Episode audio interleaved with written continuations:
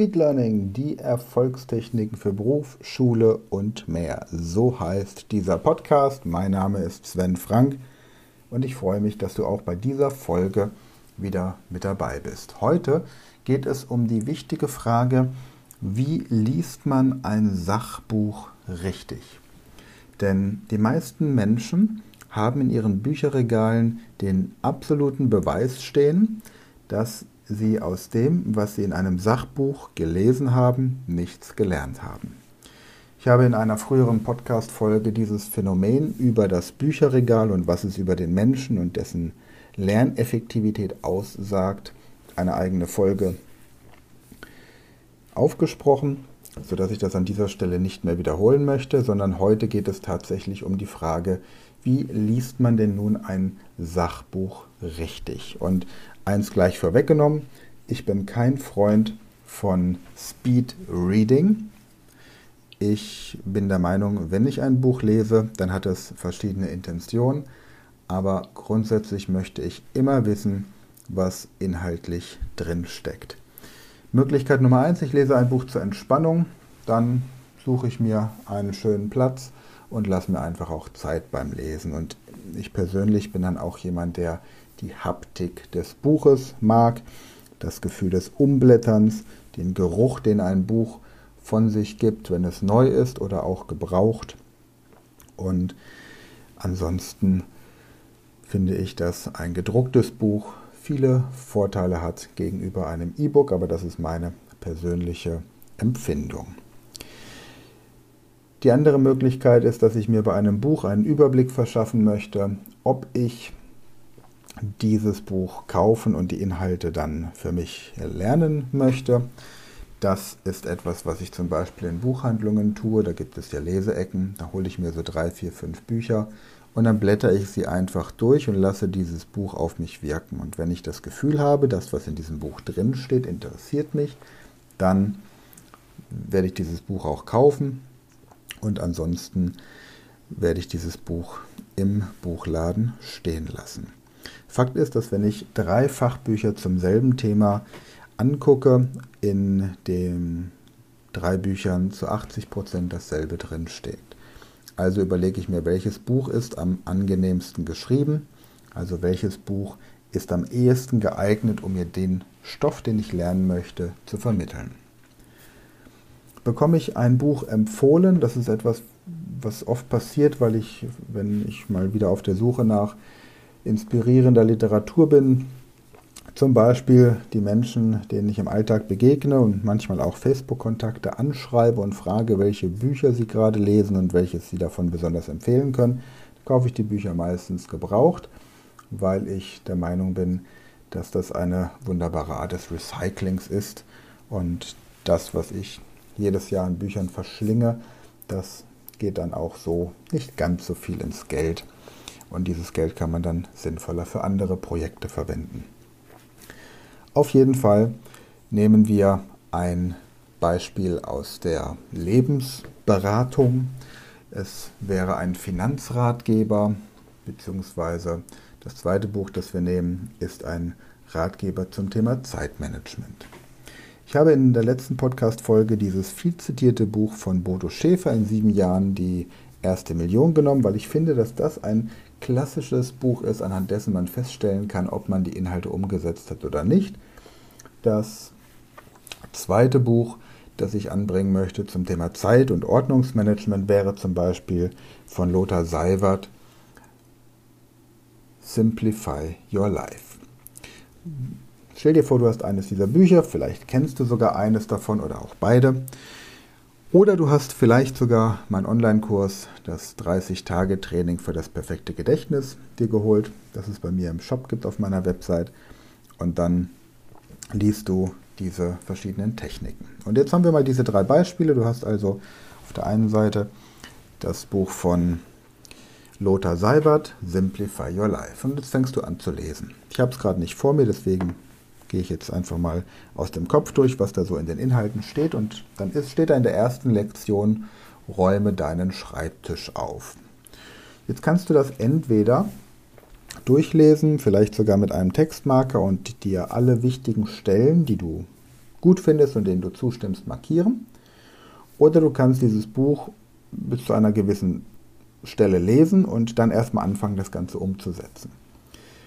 Es hängt einfach so ein bisschen davon ab, was für ein Typ Mensch du bist.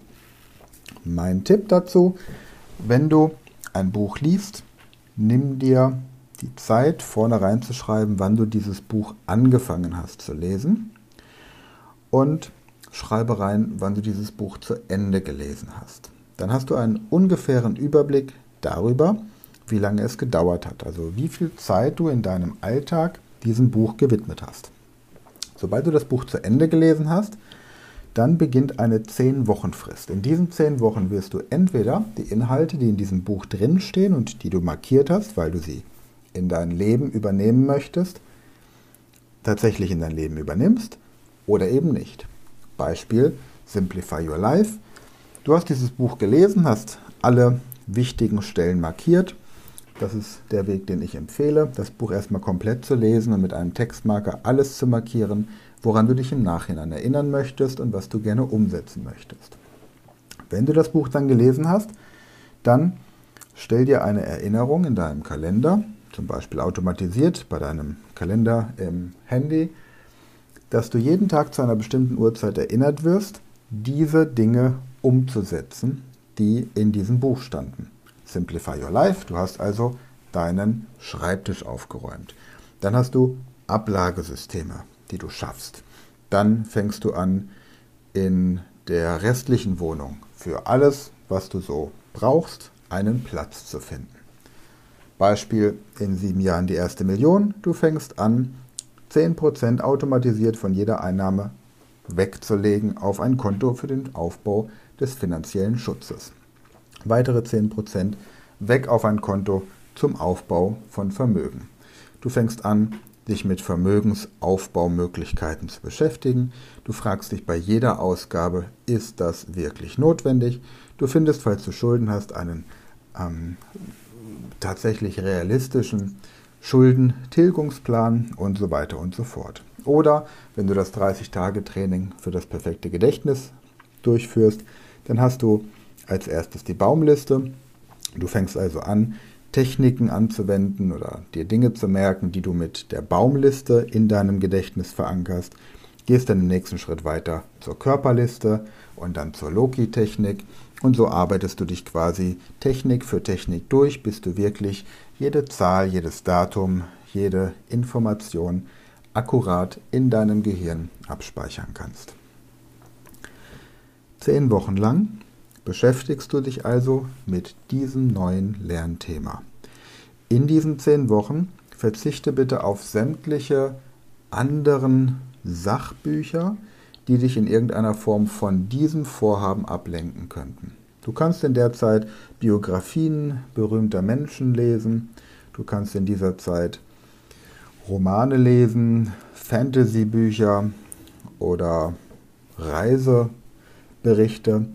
Nur wenn es dir wirklich wichtig ist, dieses Thema Finanzmanagement, Zeitmanagement oder Lernmanagement in dein Leben zu integrieren, dann gib ihm wirklich diese zehn Wochen Zeit.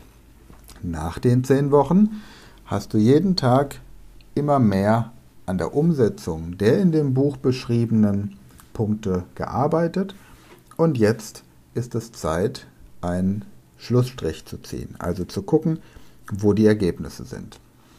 Möglichkeit Nummer eins, du bist mit dem Ergebnis zufrieden, dann verschenke das Buch, gib es jemandem weiter, verkauf es auf dem Flohmarkt oder nimm es zum Anzünden des Kamins. Frage Nummer zwei, du bist nicht zufrieden, dann finde heraus, ob es an den Inhalten liegt, weil sie für dich nicht umsetzbar sind, oder an deiner fehlenden Selbstdisziplin, beziehungsweise daran, dass du irgendwelche Dinge anders gemacht hast, als es sinnvoll wäre. Dann nimm doch ein paar Modifikationen vor und sorge dann dafür, dass du dieses Buch loswirst.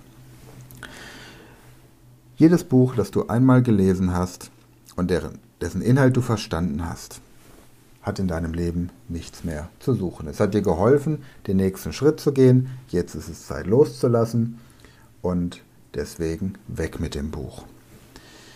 Ja, und was du mit einem komplizierten Fachbuch machst, dessen Inhalt du dir merken musst, das erzähle ich dir in der nächsten Podcast-Folge.